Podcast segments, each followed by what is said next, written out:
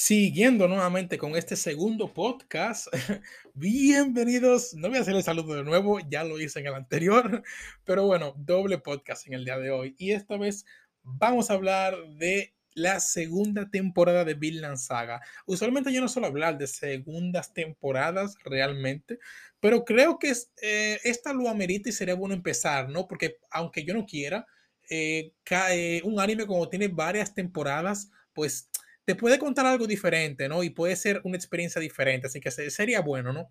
Para dado el caso, em, quiero expresar que este es un título que, en primer lugar, yo soy un poco fanboy con Vinland Saga directamente. Eh, así que voy a intentar ser un poco parcial, neutro, por así decirlo, porque ah, he visto que hay gente que no le, no le ha gustado el rumbo que ha tomado la segunda temporada y es comprensible, ¿no? Porque Vinland Saga empezó de una manera y está yendo de otra. Así que bueno, es un poco polémico, ¿no? Pero bueno, vamos a, a empezar diciendo que Vinland Saga es un anime, ¿qué te digo? Es un anime que todo el mundo estaba esperando y que extrañamente tiene una calidad asombrosa. Es uno de los mejores trabajos que he visto animado de la mejor manera posible. ¿Y a qué me refiero con esto? No me, no, me refiero a que el anime tiene un millón de brillitos y, cosas así que tiene no los animes actuales, como por ejemplo Kimetsu no Yaiba, Jujutsu Kaisen, cosas así, que tienen escenas de acción súper, ultra, mega detallistas, animadas con brillos, con colores, con detalles. No, no, no, no. Es una adaptación muy fiel al manga directamente y que está excelentemente adaptada y animada y cada momento se refleja muy bien y te hace sentir, te mete en la inmersión. Todo lo que, la combinación de animación con ambientación, música, todo en definitiva. A mí en lo principal el opening me encantó el segundo. El primero me pareció, eh, ni lo recuerdo, pero el, el, segundo opening es una bestialidad que me encanta muchísimo. Incluso lo guardé en mi, en mi, en mi cosa de, de, música, joder, en mi, donde guardo la música, en mi celular, porque yo no uso Spotify, yo simplemente guardo música. Lo sé, soy raro, ¿no? No, no uso Spotify, yo descargo la música en mi celular y la escucho ahí cuando quiero escucharla. Por algún motivo, no sé, como que no me termina de cuadrar usar Spotify, a, a pesar de que es más fácil, pero no, no me gusta. Para dado el caso, me encanta ese segundo opening muy, muy, muy bueno, en verdad. La banda sonora, cómo está animado, lo que refleja, es buenísimo. Me encanta y cada, incluso lo uso para ir al gimnasio, para motivarme en, el gimnasio y darle, darle duro, ¿no? Eh, así que muy bueno por esa parte. Ahora vamos a hablar el, punto realmente donde hay un conflicto con Vinland Saga, ¿no? La primera temporada de Vinland Saga, si bien empezó de una manera diferente, ¿no? Eh, básicamente eh, era un, rumbo de un padre que no quería nada de violencia, que entendió que ya, ya no quería más ese rumbo de sangre, ¿no? Eh, pero al ser asesinado, pues su hijo quiere venganza. Y a partir de ahí es un derramamiento de sangre, pelea, historia eh, vikinga, acción, eh, muchos personajes, mucha violencia. Y claro, eso llamó a mucho, muchas personas, a un público extremadamente grande. Yo diría que en ese momento de la primera temporada de Vinland Saga le gustó a todo el mundo, a literalmente a todo el mundo, porque fue una perfecta combinación entre historia, eh, acción, eh, momentos clave, épicos, buenos personajes, un montón de cosas. Que es como que la misma personaje suelen gustar tanto de Kimetsu no Yaiba como de, por ejemplo, Attack on Titan, pudieran fácilmente de igual manera gustar Vinland Saga. Porque usualmente, ¿Y por qué me refiero a estos dos tipos de público en específico que le gustan estos dos animes? Porque esos son animes que destacan mayormente por la acción que tienen, ¿no? A pesar de tener una historia que es bastante floja, tienen una acción tan buena que lo compensa y simplemente llama la atención de muchas personas. Y por eso Vinland Saga, al contar con algo similar, llamó la atención de muchísimas personas también. Y en el momento que entró la segunda temporada, fue como decirle a todo el mundo, eh, gente, que era bait que no soy una historia de violencia, soy una historia de autorreflexión y superamiento. Y todo el mundo se quedó como que, ¿qué es esto, tío? O sea, literalmente la segunda temporada de Vinland Saga en su mayoría casi no hay peleas, ¿eh? Solo hay diálogo. Diálogo, diálogo, diálogo, autorreflexiones. No hay peleas casi, ¿eh? Son contados los, los episodios en que hay pelea, casi no hay. Hay, y las que hay ni siquiera duran mucho, son cortas directamente y son concisas. Entonces, al momento en que la gente empezó a ver esto, de que nada había tristeza, autorreflexión, eh, nada de violencia, la gente se chocó con una pared que dijo, ¿qué es esto? ¿Qué es lo que estoy viendo? E inclusive mucha gente dijo, Thorfinn ahora es una mamita, es una niña, el cabrón no hace nada. Es una mierda el, personaje como tal. ¿Qué es esto que me estás mostrando ahora?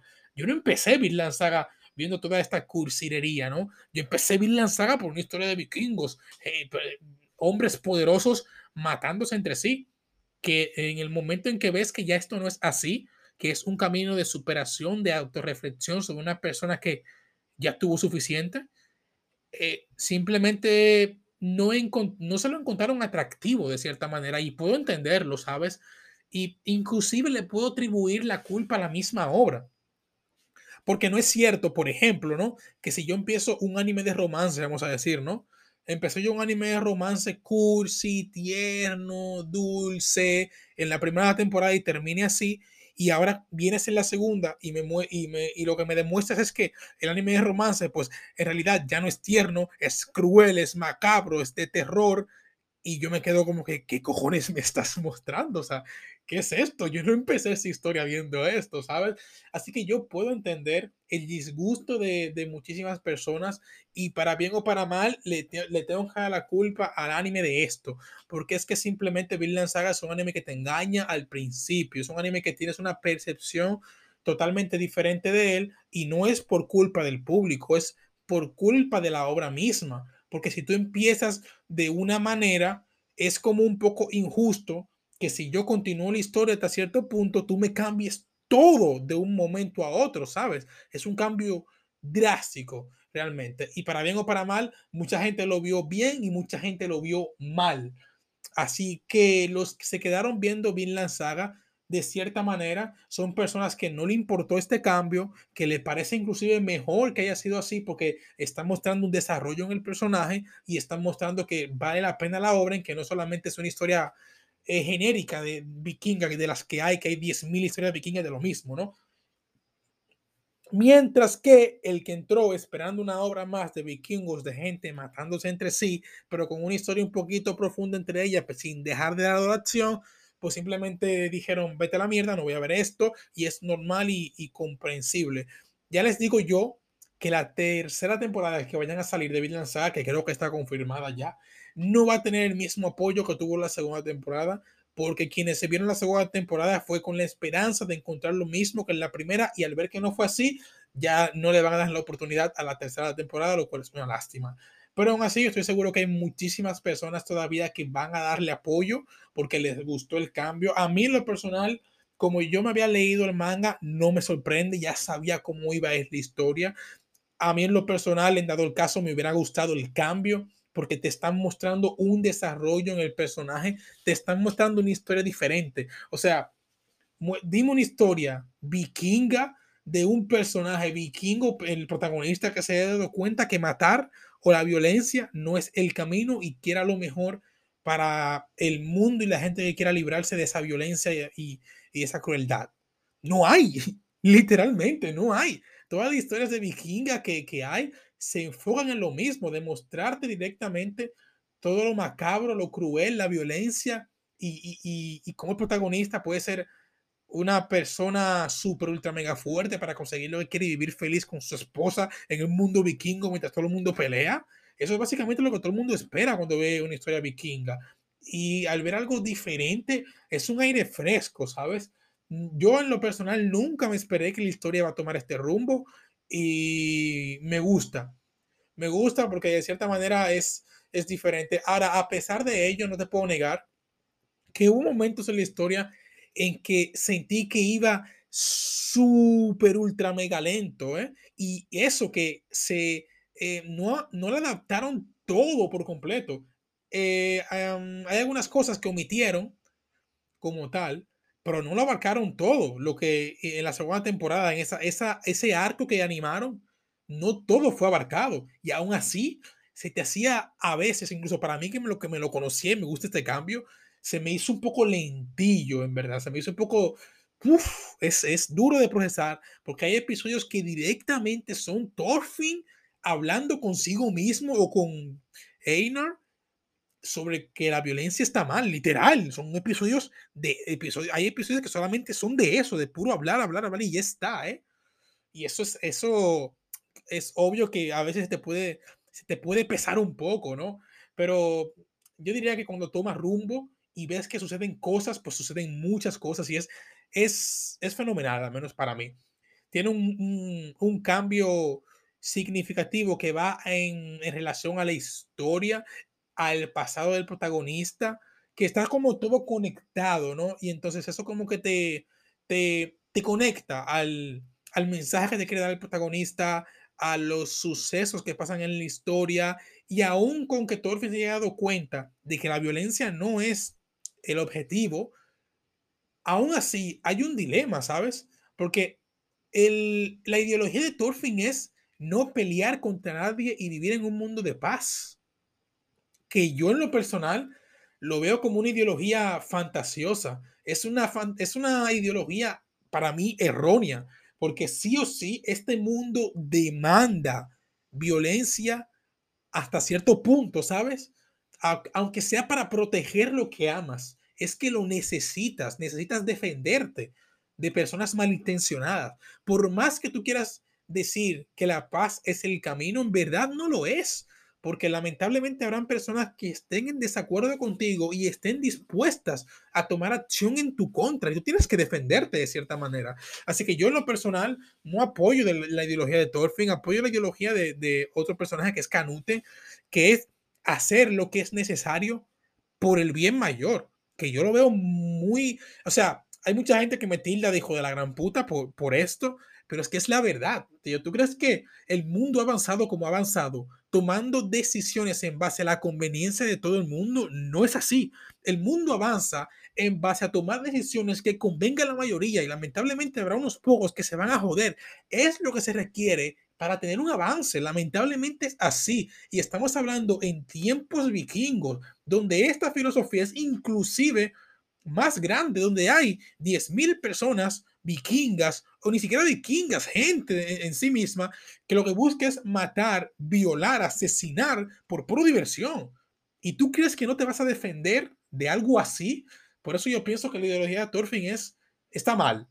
Y sabes, ¿saben por qué Thorfinn puede tener la ideología que tiene? Porque él pasó por lo que pasó, porque él es súper fuerte, porque él puede defenderse sin alma, solo él, por la experiencia que tiene. Pero si Thorfinn hubiera, hubiera tenido la misma ideología que tiene desde pequeño y, quisiera hacer lo que quiera hacer, sin tener la habilidad de combate ni la experiencia, Thorfinn ya estuviera muerto, ¿eh? Hoy en día Thorfinn ya estuviera muerto, pero 10 veces con esa ideología. Así que no la veo bien. Lamentablemente yo soy de ideología canute, de que se tiene que hacer lo que se tiene que hacer, se tiene que tomar las decisiones necesarias para que la mayoría se salve, se tiene que tomar, tener la fuerza necesaria para proteger lo que amas, porque lamentablemente algo te lo va a querer quitar en algún momento y tienes que poder hacer algo al respecto. Así que animes como estos, que te, que te ponen eh, a plantear ideas como estas, porque aunque yo piense de esta manera, hay gente que no piensa así. Hay gente que piensa como de la ideología de Thorfinn, ¿no? Es como, como, como Death Note en su momento, que había una, un conflicto de intereses ahí, donde gente decía que Kira tenía la razón, mientras que otras personas decían que él tenía la razón. Ahora es lo mismo con, con Vinland Saga. Hay gente que apoya a Canute y hay gente que apoya a Thorfinn. Y un anime donde te pone seriamente a plantearte qué está bien y qué está mal, es un anime que para mí es una joya. Y para mí Vinland Saga lo es. Así que nada más, creo que lo dejaré hasta aquí. Doble episodio en el día de hoy, no se pueden quejar, ¿no? Tiene mucho que nos acaba, pero aquí estamos. Así que sin nada más que decir, se cuidan. Adiós.